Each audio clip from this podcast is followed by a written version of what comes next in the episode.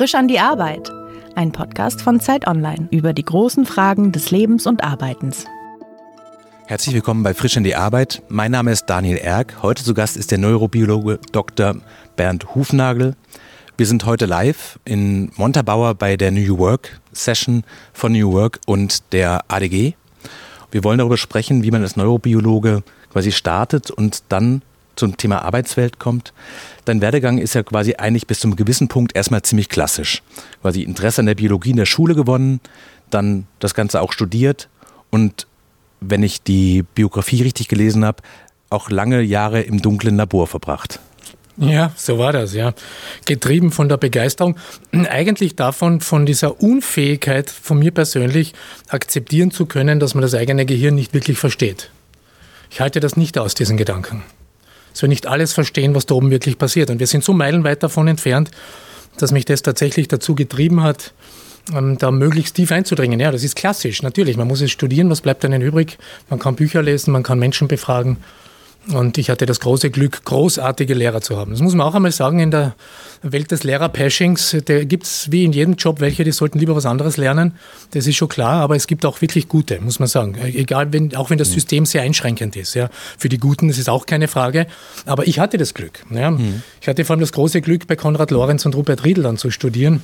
In Wien. Und in Wien, ja in Wien, weil das ist die große, eigentlich sehr weltberühmte Wiener Erkenntnistheoretische Schule Karl Poppers. Auch Karl mhm. Popper habe ich selber noch erlebt. In der Biografie steht auch, dass du fünf Jahre lang im Labor verbracht hast und an lebenden Zellen geforscht hast. Was hast du da genau gemacht? Das klingt ja erstmal so fast ein bisschen Frankensteinartig. ja, das ist Grundlagenforschung. Meine ersten Jahre als Hirnforscher haben sich mit der menschlichen Netzhaut beschäftigt. Warum? Weil die Netzhaut die, das bestuntersuchteste Netzwerk des menschlichen Gehirns ist. Das ist eine Ausstülpung des Gehirns das, was uns das Sehen ermöglicht. das ist nicht irgendwie ein externer Teil, das Auge, sondern das gehört funktionell zum Gehirn. Und da wissen wir schon viel. Und das Auge kann man klarerweise nur untersuchen, wenn es dunkel ist, nicht? weil wenn man da ständig mhm. Licht ähm, drauf leuchtet und man möchte es aber untersuchen, dann wird es einigermaßen schwierig, weil es überbelichtet. Mhm. Das heißt, man verbringt im Dunkeln sehr viel Zeit und steckt Elektroden in einzelne Zellen, hört Zellen. Das muss man sich mal, wenn man das einmal erlebt hat, wenn man da irgendwas reinstecht in eine lebende Netzhaut und dann hört mit einem Verstärker und übersetzt mit einem Lautsprecher, wie Zellen reagieren, wenn man da ein Bild drauf projiziert, dann kriegt man einen ganzen so ein intensives Gefühl dafür, wie wir funktionieren. Nämlich ganz anders, als wenn man es nur liest. Wenn man es einmal gesehen und gehört hat, was da wieder plötzlich knattert und rauscht und dann, dann hat man das Gefühl, man kriegt etwas mit, was man sonst nie wahrnehmen würde. Amateurfrage, wo kriegt man lebende Zellen denn her? Ja, ich habe gehofft, dass wir uns da herummanövrieren können. böse Tierversuche. Ein Grund, ein Grund, warum ich auch damit dann aufgehört habe, an, mhm. an äh, Netzhautzellen zu forschen, weil das waren keine menschlichen Zellen. Klarerweise kann ich nicht am Menschen am wohlsten teilnehmen, darf ich ihr linkes Auge haben. Das geht ja nicht, sondern das waren Zellen von Kaninchen. Mhm. Und die haben wir anästhesiert. Ja, die werden so wie in der Narkose auch in einem Operationssaal bei uns Menschen werden auch Kaninchen anästhesiert. Dann werden die Augen entnommen, die Netzhaut entnommen, perfundiert, also so am Leben gehalten in eine Nährlösung. Also es sind echte Tierversuche. Und das ist ethisch die absolute Grenze für mich persönlich gewesen, mhm. weil Grundlagenforschung bedeutet, ganz viele Negativergebnisse. Und, und äh, all meine vier bis fünf Jahre nur diese Netzhautforschung haben kein positives Ergebnis gebracht. Ähm, das muss man sagen, mit einem Nebeneffekt. Einen Nebeneffekt habe ich schon gehabt. Ich habe den höchsten österreichischen Wissenschaftspreis dafür bekommen, dass ähm, Gase, also Stickoxid und Mono, äh, Kohlenmonoxid, in der Netzhaut auch als signalübertragende Substanz verwendet werden in bestimmten Zellen. Okay, schön, aber es ist jetzt so mir war es dann zu wenig, ja, dass man deswegen immer Tiere umbringt. Ja. Und ich habe damit aufgehört. Zweite Amateurfrage. Warum würde man das wissen wollen? Also was würde man mit dieser Erkenntnis machen, dass man weiß, dass diese Gase in den lebenden Kaninchenauggenzellen drin sind und dass man weiß, wie die klingen. Das ist bestimmt interessant, aber was wird denn aus sowas perspektivisch in dieser Forschung? Genau, das ist das Prinzip der Grundlagenforschung. Wir versuchen, Netzwerke zu verstehen. Hm. Und wir sind ja ein Netzwerk. Das haben wir im Darm, wir haben es im Gehirn, in unterschiedlichen Bereichen des Gehirns. Und wir verstehen noch so wenig Das sieht man ja auch bei meinen Kollegen der Psychiatrie und Neurologie. Wenn man tatsächlich einmal ein gesundheitliches Problem hat, können wir es kaum lösen. Das heißt, wir mhm. sind ganz an der Pike noch und das leiten wir daraus ab. Wie funktionieren bestimmte Neurotransmittersysteme? Signalübertragung über Chemie, über Strom und über Gas, mhm. damit wir irgendwann in der Lage sind, Alzheimer, Parkinson und ähnliches zu heilen. Mhm. Das ist Sinn und Zweck der Übung, aber es ist eben Grundlagenforschung, nicht direkte angewandte Forschung, wo wir jemandem Medikamente geben und schauen, was passiert jetzt. Geht es Ihnen besser oder nicht? Jetzt sitzt du heute nicht mehr in einem Labor, das dunkel ist, sondern in einem hell beleuchteten Raum, in einem Schloss. Das ist jetzt erstmal nicht intuitiv nachzuvollziehen, wie dieser Weg verlaufen ist. War denn diese, dieses quasi Scheitern trotz Preis an der Grundlagenforschung, war das frustrierend? Nein, nein, Moment. Ich, ich habe ja dann weiter geforscht, aber am Menschen.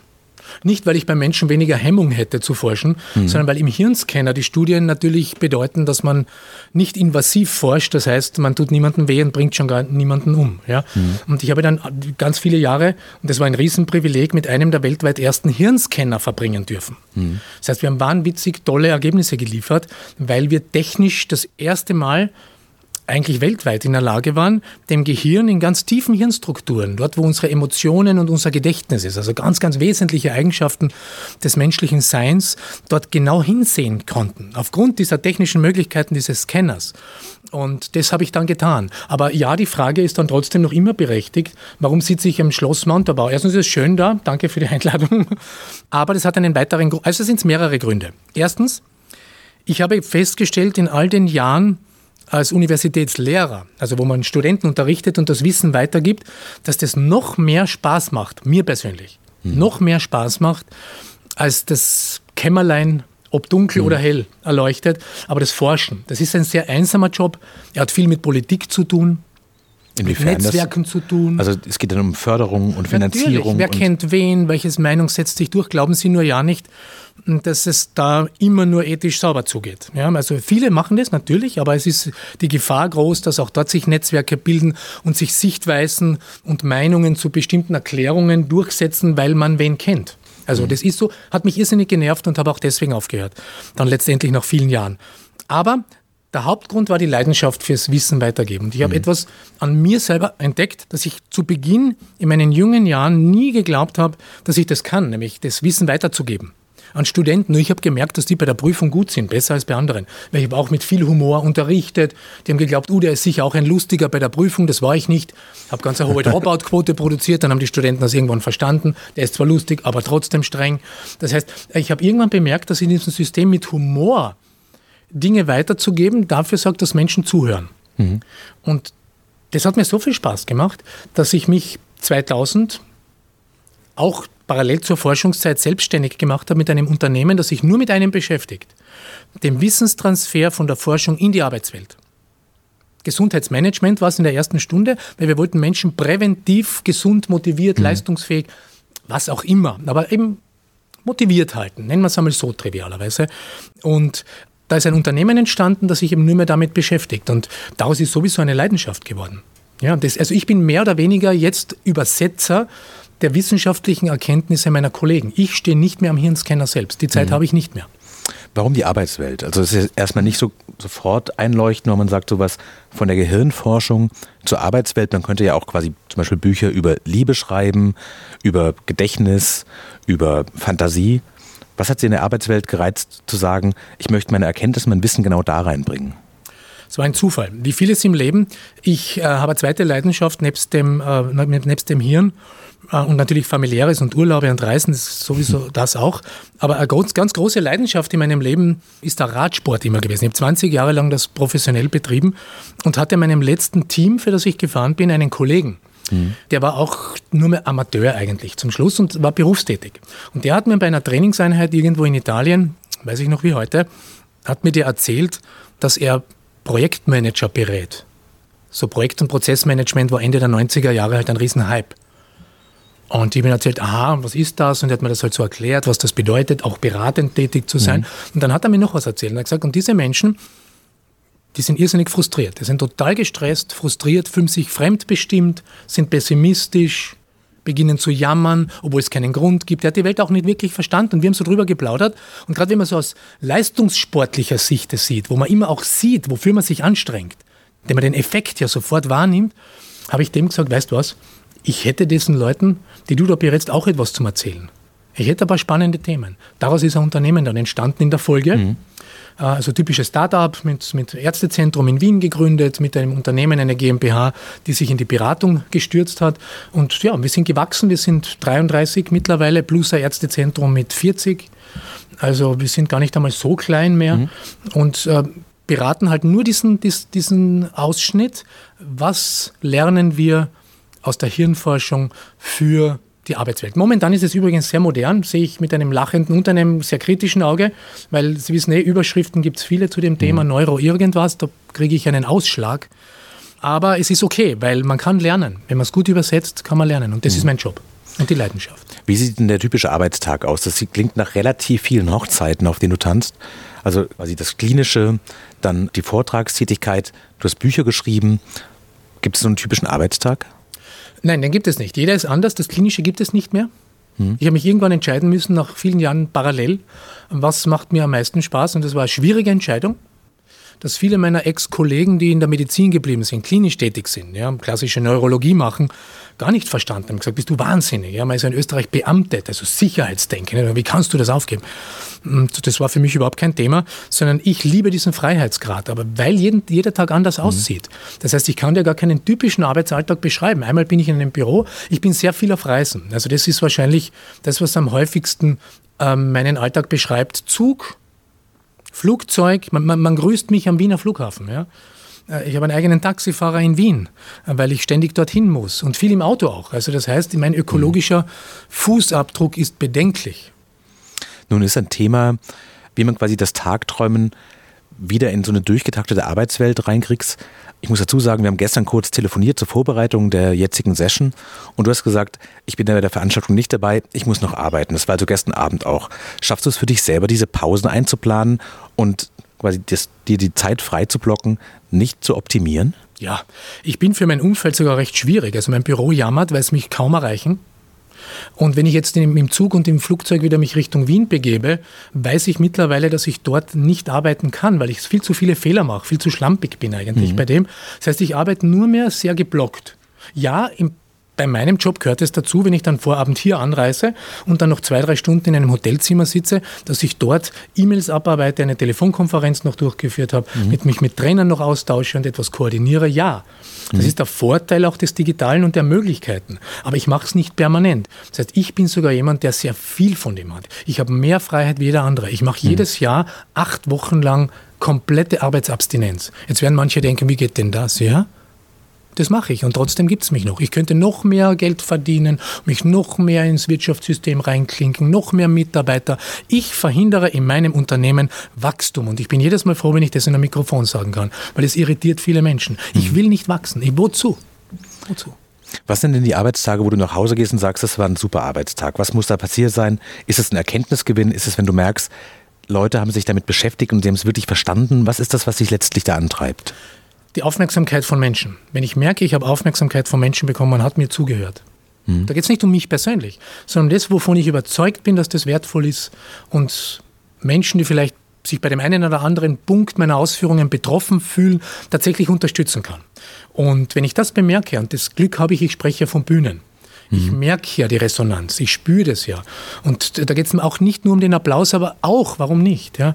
Dann ist es für mich Dopamin in meiner mhm. Sprache. Mhm. Und was kann man mehr, mehr eigentlich vom Leben verlangen? Ich habe einen total privilegierten Job. Den haben die allerwenigsten, das muss man fairerweise sagen. Die wenigsten haben das Glück, den, Frei, den Freiheitsgrad zu haben, zu sagen, ich bin tatsächlich acht Wochen bei keinem Kunden, das muss man ja mal sich erlauben können. Mhm. Auch von seinem Unternehmen her. Da kann man nicht, darf man nicht zu groß werden, die Organisation darf nicht zu komplex werden. Ich brauche die richtigen Leute im Umfeld, die auch selbstständig sind. Das heißt, das muss man sich schaffen. Aber ich habe das Privileg. Was sind denn die Kehrseiten davon denn? Was sind die Tage, wo du merkst, Heieiei, das ist vielleicht entweder ein bisschen viel, ist es eher so, wenn du merkst, die Routine wird zur Langeweile, weil irgendwie bestimmte Prozesse vom Flughafen Wien angefangen, ja. bis zu vielleicht auch bestimmten Gesprächssituationen, weil Leute wahrscheinlich immer wieder sehr grundlegend die gleichen Fragen stellen? Oder ist es Überforderung, wenn du merkst, es ist zu eng getaktet? Oder ich kann jetzt eine spezifische Frage gar nicht erklären, weil ich auf die vorher noch nicht kam. Was ist deine größere Sorge, Langeweile oder Überforderung?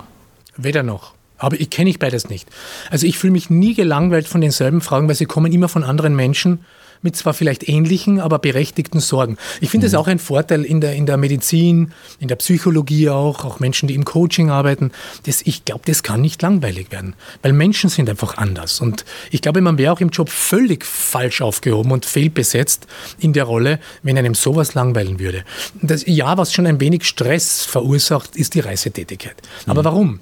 Nicht wegen der Reisetätigkeit, weil ich das als ineffizient jetzt empfinden würde, da würde ich mir ja selbst widersprechen, sondern weil man fremdbestimmt ist. Und ich von meiner Persönlichkeit, sage ich dir ganz ehrlich, äh, habe ein Problem, ich halte Fremdbestimmung nicht aus. Das ist der Grund, mhm. warum ich den Job habe auch. Ein Mitgrund. Mhm. Also ich brauche den Freiheitsgrad.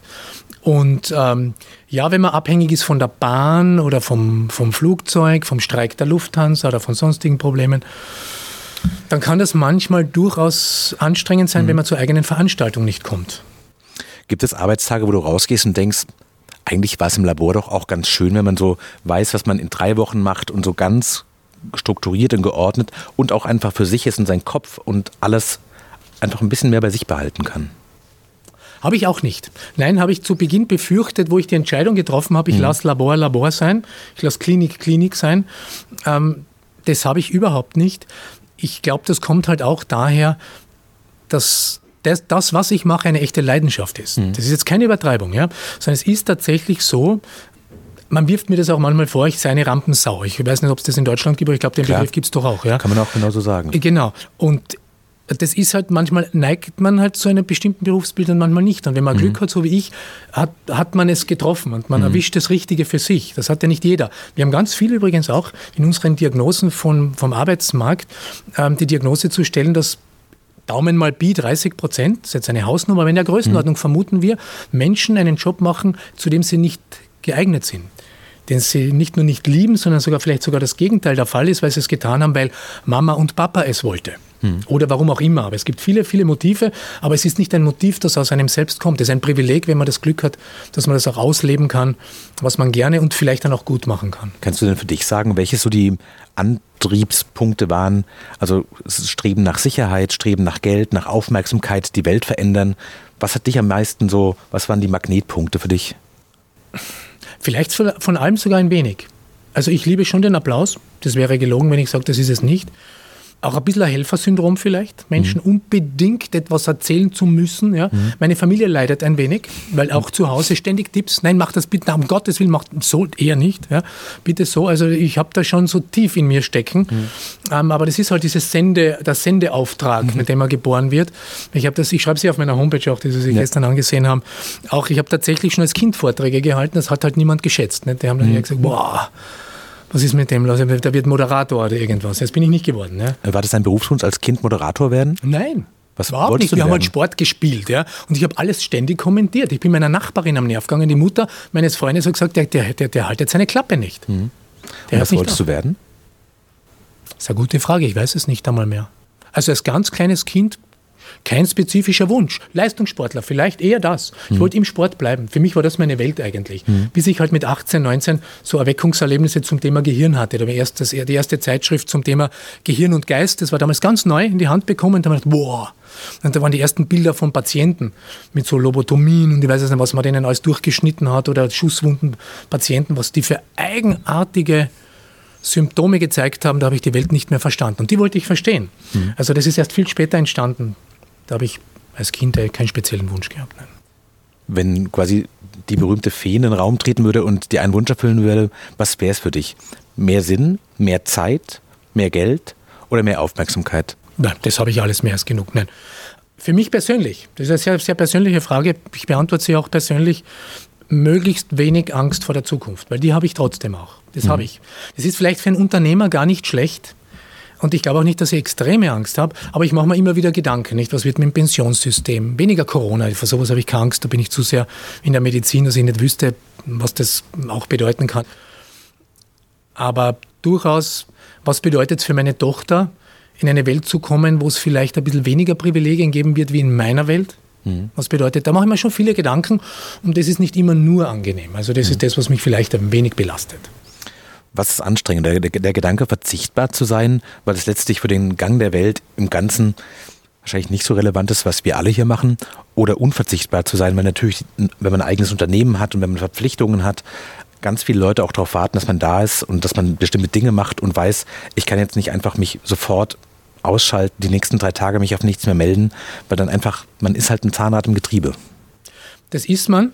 Aber ich glaube, das ist auch ein wichtiger Lernschritt, den jeder machen sollte, ähm, zu erkennen, man ist ersetzbar. Wissen Sie, wie vielen Führungskräften wir das jede Woche erzählen müssen? Die aber emotional dieses Verhalten zeigen, als ob sie unersetzbar sind, unabkömmlich sind.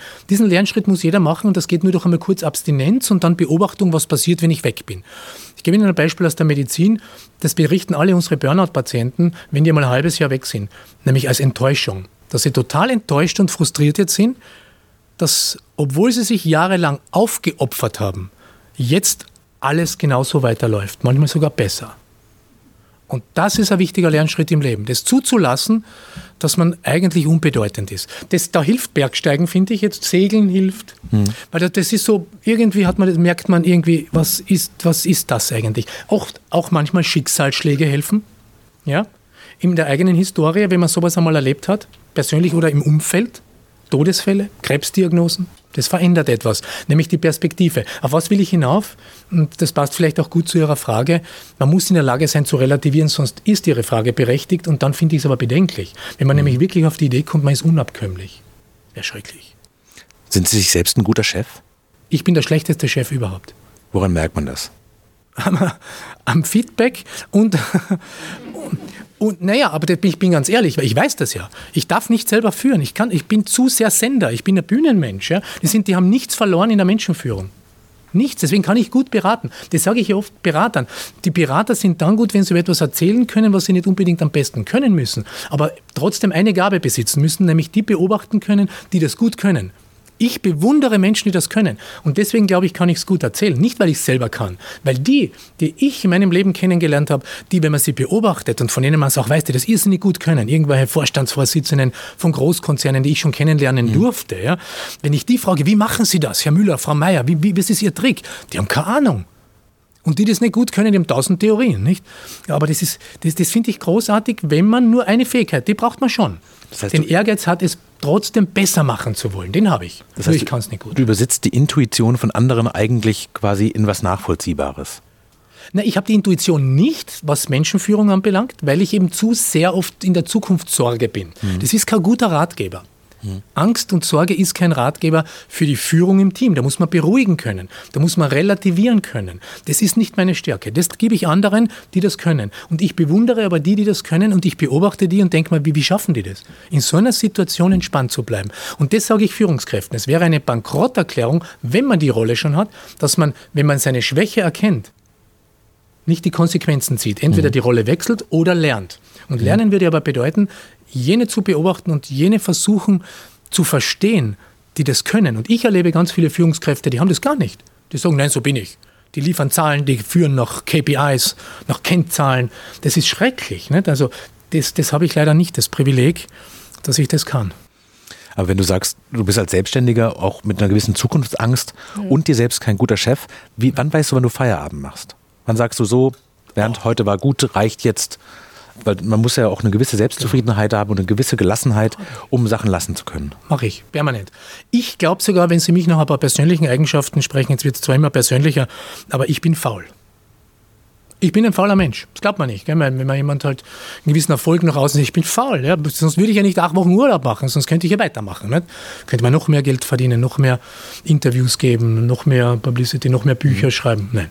Ich habe jetzt gerade einen, einen Clinch mit meinem Verlag, weil ich habe ein Buch geschrieben, das gilt als eines der erfolgreichsten Sachbücher des Verlags. Freuen wir uns alle, ist ein Bestseller. Aber die wollen natürlich, dass ich noch eines schreibe. Und ich sage denen, nein, jetzt nicht. Langsam. Es zieht sich über Jahre. Die kriegen die Krise. Die sagen, schreiben Sie. Ghostwriter, was die mir jetzt alles an die Seite stellen wollten. Sie haben keine Ahnung. Das ist ja fürchterlich. Ich sage, nein, warum? Ich bin faul. Sie kriegen das, es kommt. Ich schreibe langsam. Wenn es fertig ist, irgendwann einmal kommt Ich lebe nicht vom Buchschreiben, Gott sei Dank. Das heißt, ich habe etwas durch den Sport, durch meine Vergangenheit als Jugendlicher ähm, gelernt, dass die Erholung und die Regeneration das wohl wertvollste überhaupt ist. Und das habe ich ganz tief in mir. Das sage ich jetzt nicht mhm. nur so, sondern ich bin wirklich, ich bin faul. Glauben Sie es mir oder nicht. Ja.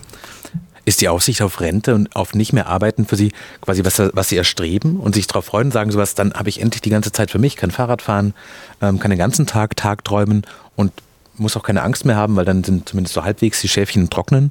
Oder ist es eher so eine Art von Sorge, weil eine gewisse Nervosität und eine Liebe zu dem, was man macht, da bleibt mhm. und das Gefühl, das nie wieder machen zu dürfen, eigentlich fast eher beängstigend ist? Ja, ja, also ich denke überhaupt nicht in, in Rentenkategorien. Wann gehe ich oder mache dann irgendwie eine, eine Kalenderliste, sage jetzt, okay, noch, noch äh, 17 Jahre und vier Tage und ich weiß nicht, überhaupt nicht. Das kommt in meinem Denken gar nicht vor. Ich mache das, solange ich kann und Menschen mir zuhören. Wenn eines von den beiden einmal nicht mehr passt, dann sitze ich zu Hause und schaue wahrscheinlich beim Fenster raus. Fernschauen werde ich wahrscheinlich nicht permanent, das nervt mich. Ja, aber wenn ich noch die Möglichkeit habe, gesund bin, werde ich Sport machen. Aber ich, ich mache mir über das null Gedanken, gar nicht. Ja. Also diese Perspektive, bis wann etwas dann zu machen, boah, um Gottes Willen, das, das würde mich eher schockieren. Ja. Das ist so beamtetes Klischee-Denken. Jetzt, wenn man dieser Vorwurf hat ja nicht jeder Beamter. Ja. Aber das, das habe ich nicht. Donald Trump, Bernie Sanders, ein langer Präsidentschaftswahlkampf, Waldbrände, außenpolitische Debatten, Rassismus, Waffengewalt. Verlieren Sie den Überblick? Wir geben Orientierung alle 14 Tage im neuen Zeit Online Podcast OK America. Ich bin Klaus Brinkbäumer, Zeit und Zeit Online Autor in New York. Und ich bin Rika Havertz, Chefin vom Dienst in Berlin. Und wir freuen uns auf Sie. Für welchen Betrag würden Sie aufhören zu arbeiten? Weil Sie scheinen sehr leidenschaftlich zu sein. Und wenn ich sagen würde, so, ich zahle jeden Monat, weiß ich nicht, einen fünfstelligen Betrag und dafür hängen Sie jetzt bitte am Lago Maggiore rum. Wo kommt der Punkt, wo Sie sagen, so, die Arbeit brauche ich gar nicht so unbedingt. Ich bin auch ohne irgendwas zu tun relativ zufrieden. Das ist, glaube ich, die Balance und das ist das Privileg, das ich gemeint habe früher, äh, dass ich habe. Und das ist die Balance, die dadurch entsteht, dass ich ja beides immer gleichzeitig habe. Ich kann Fahrrad fahren gehen. Ich habe manchmal bei Vorträgen, die mit dem Auto erreichbar sind, das Fahrrad im Auto. Ziehe mich dann um und wenn ich fertig bin, ziehe ich mich noch einmal um, ziehe mir das Fahrradgewand an, steige aufs Fahrrad und fahre noch irgendwo eine schöne Runde, zwei Stunden, dusche mich irgendwo, gehe schön essen, steige wieder ins Auto und fahre weiter.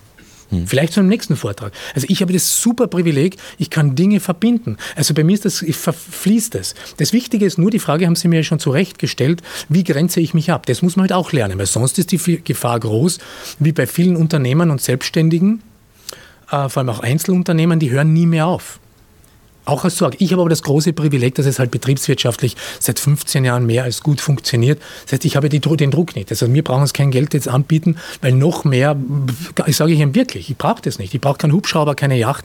Ich brauche das alles nicht. Mhm. Ja? Gut, ich habe gerne ein schönes Gewand und das eine oder andere ein Luxus, okay. Bin gerne in einem schönen Hotel, aber ich brauche kein Sechs-Sterne-Hotel. Hm. brauche diese Verrücktheiten nicht. Ja. Du hast jetzt einmal in deiner Biografie in der Arbeitswelt äh, quasi den großen Umbruch hingelegt. Gibt es irgendwas, wo du sagst, ich könnte mir einen zweiten großen Umbruch und nochmal den mutigen Sprung nochmal vorstellen und was ganz anderes machen? Und wenn ja, was wäre es?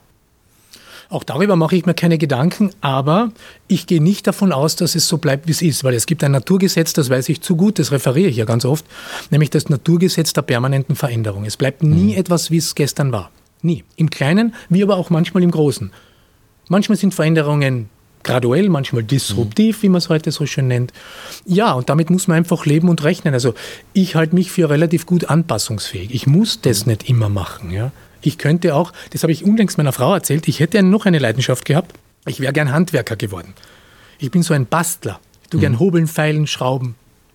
Momentan renovieren wir zu Hause und ich bin ganz glücklich, weil ich endlich nicht mehr nur reden muss oder schreiben, sondern endlich wieder schrauben, bohren und hobeln kann. Und das macht mir irrsinnigen Spaß. Und also auch für das wäre ich geeignet. Nicht? Und wenn es einmal sowas sein sollte, dann ist halt einmal sowas. Ja. Oft ist es ja so, wenn man in ein Berufsfeld startet und wie du vielleicht auch zweimal, dass die ersten Jahre am intensivsten sind, hast du manchmal das Gefühl, die spannendste Zeit ist eigentlich schon durch. Die Zeit, wo man sich orientieren muss und noch nicht genau weiß, wo es hingeht. Und jetzt so auf diesem großen Schiff, das in guten Gewässern ist, ist es dir fast ein bisschen langweilig? Überhaupt nicht, weil ich ja inhaltlich immer dran bin. Ich bin ja so begeistert vom Gehirn. Hm. Ich hoffe, das merkt man. Ja, also ich will ja wirklich wissen. Ich, kann, ich, ich verstehe nach wie vor nicht, dass wir nicht genau definieren können, was ist Bewusstsein. Ich das werfe ich Ihnen jetzt nur zu. Das muss man sich mal vorstellen. Selbst das können wir nicht ganz genau definieren. Und äh, wir stehen sogar vor dem Rätsel, ja eigentlich philosophisch seit tausenden Jahren, dass wir wahrscheinlich uns selbst nie verstehen werden können, weil eine Struktur, also unser Gehirn, mhm. sich selbst nicht begreifen kann. Also eine Struktur, die etwas verstehen will, komplexer sein muss als die Struktur, die sie verstehen will. Und das mhm. geht sich nicht aus, wenn wir uns selbst verstehen wollen, weil es ist ja gleich komplex. Das heißt, mit der Verzweiflung bin ich immer angetrieben von Neugierde und schnappe alles auf, was meine Kollegen machen und lese nach, vergebe selber noch Dissertationen und Diplomarbeiten, habe selber noch Daten am Laufen, was ich heute im Vortrag auch geschildert habe, wo wir eben so dieses Tagträumer-Netzwerk auch untersuchen. Also ich bin neugierig, sagen wir es einmal so. Also mir wird garantiert nicht langweilig, ja, bestimmt nicht. Was wird das nächste große Thema? Weiß ich nicht. Momentan ist es, habe ich ja heute auch schon erwähnt, nebst dem Tagträumen dieser Optimierungszwang und dieses Multi-Optionsproblem. Die Welt ist immer mhm. komplexer. Und ähm, gleichzeitig haben wir Abstiegsängste und vielleicht auch zu Recht. Der Mittelstand mhm. bricht weg. Gemeinsam auch in den Diskussionen mit meiner Frau als Historikerin, also mit dieser historischen Perspektive, stelle ich mir schon auch mehr diese Metafragen, die fast philosophisch werden. Nicht, wo geht da wirklich die Reise hin und wie, wie werden wir uns da anpassen? Was bedeutet es für die Kinder? Was werden die für ein Biotop vorfinden? Mhm. Dann wird es vielleicht auch ein wenig gewalttätiger. In meinem neuen Buch kommt auch Gewalt im Netz und Hass im Netz vor. Mhm. Also Meinungsblasen, dass wir uns reinsteigern und nicht mehr relativieren können, dass wir übertreiben, mhm. maßlos.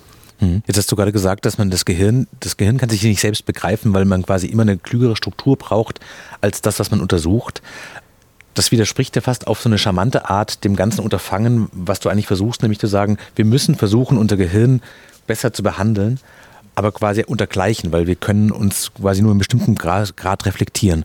Hast du so konkrete Kniffe, wo du sagen würdest, wenn jetzt Leute zuhören und sich überlegen, so behandle ich mein Gehirn eigentlich gut genug, worauf man achten kann? Also was sind so die, die Dinge, die man sich vielleicht, weiß ich nicht, bei Ernährung weiß man das ja sehr genau, was man, was gut ist und was schlecht ist. Beim Gehirn kann man sich vielleicht ein paar Sachen schon vorstellen, aber was wäre quasi die gesunde Ernährung fürs Gehirn im Arbeitsalltag, aber auch im Privaten?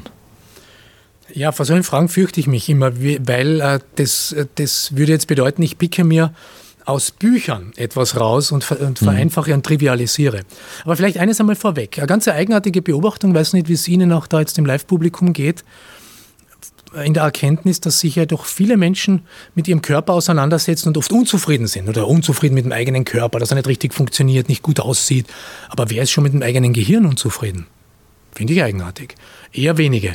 Die mhm. sagen, ich habe so ein blödes Gehirn, das will ich nicht mehr, das muss man ändern. Deswegen ist die Frage wirklich berechtigt.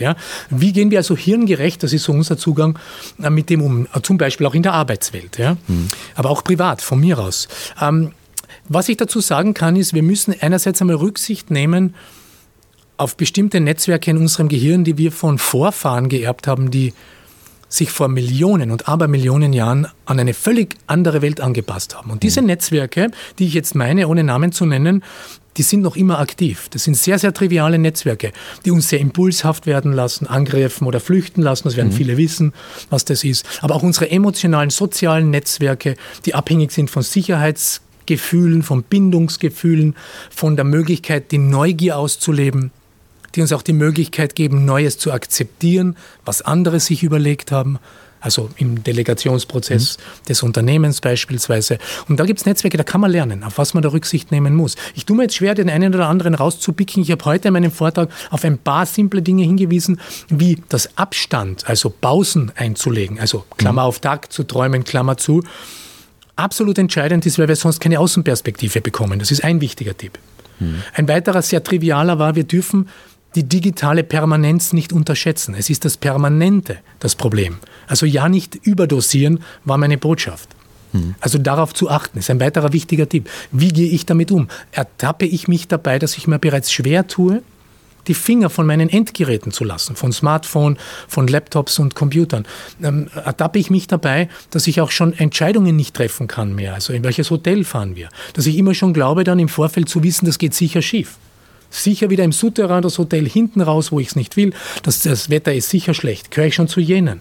Auch dann gilt es darüber nachzudenken, wie kommt man aus dieser Perspektive raus. Und dann ist es ungemein wichtig zu verstehen, dass ein Lösungsansatz darin besteht, sich einmal zu reflektieren, ob man nicht mehr oder ob man nicht schon dazu neigt, zu stark die negativen Aspekte der Wirklichkeit zu betonen. Mhm. Die gibt es, die negativen Aspekte. Das ist überhaupt keine Frage. Da meine ich nicht nur Schicksalsschläge, sondern Dinge, die einfach nicht gut laufen. Ja, logisch. Ich bin ja auch nicht doof, das weiß ich ja. Aber es gibt auch andere Dinge. Und wir wissen, Das ist eindeutig. Da kann sich auch jeder selbst bei der Nase nehmen. Es gibt im Leben jedes Einzelnen mehr Positives als Dinge, was, Dinge, die nicht funktionieren, Dinge, die schief gehen. Und die Frage ist, wie gewichten wir die? Wie sprechen wir darüber? Mhm. Das ist auch ein feiner Tipp, ein simpler. Wie spreche ich darüber? Ich habe bei meinem Vortrag die Frage gestellt, ähm, was passiert, wenn ich von einem schönen Maledivenurlaub zu, nach Hause komme? Spreche ich über zwei Tage Regen, die eventuell die letzten mhm. zwei Tage ja. betroffen haben? Oder erwähne ich bewusst die ne? zwölf? Tage Sonnenschein? Und das wäre der Tipp. Reden Sie mehr von zwölf Tage Sonnenschein. Nicht nur aber auch. Und wir reden aber gar nicht mehr von zwölf Tagen Sonnenschein, sondern gehen dann ins Internet, gehen in irgendeine Meinungsblase und schreiben dort über zwei Tage Regen. Und irgendwann glauben wir, irgendwo auf den Malediven gibt es Inseln, wo es nur regnet. Das ist aber nicht so. Mhm. Es ist auch nicht jeder wütend. Ist es dann wirklich wie so eine Art Diät fürs Gehirn, dass man ähm, sich das antrainieren kann, zu sagen, vielleicht demütiger zu sein, um mal so einen ganz klassischen Begriff zu benutzen?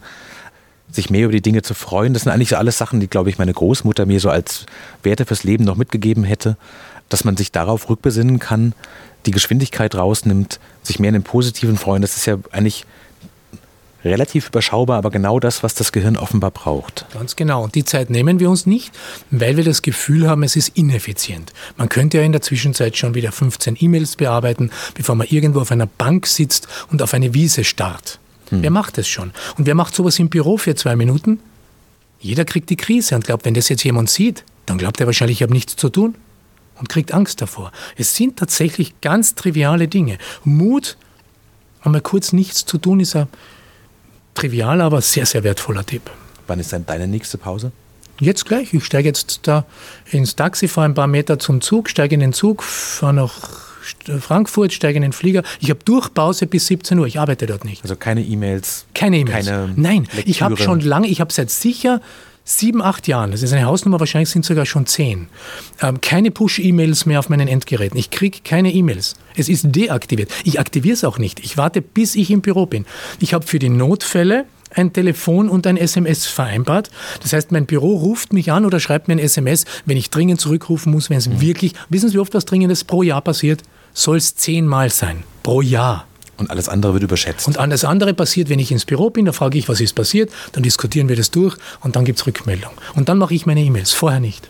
Ganz herzlichen Dank. Sehr, sehr gerne. Für alle, die es jetzt interessiert, das Buch heißt Besser fix als fertig hingericht arbeiten in der Welt des Multitasking. Die Homepage ist berndhufnagel.com.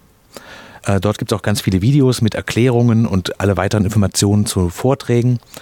Danke, dass du da warst. Danke, dass wir hier sein durften.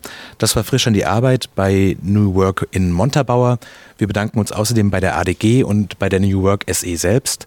Schön, dass ihr zugehört habt, schön, dass Sie zugehört haben. Wenn es Fragen gibt beim Podcast hören, schreiben Sie gerne E-Mail an uns frisch an die Arbeit at zeit.de.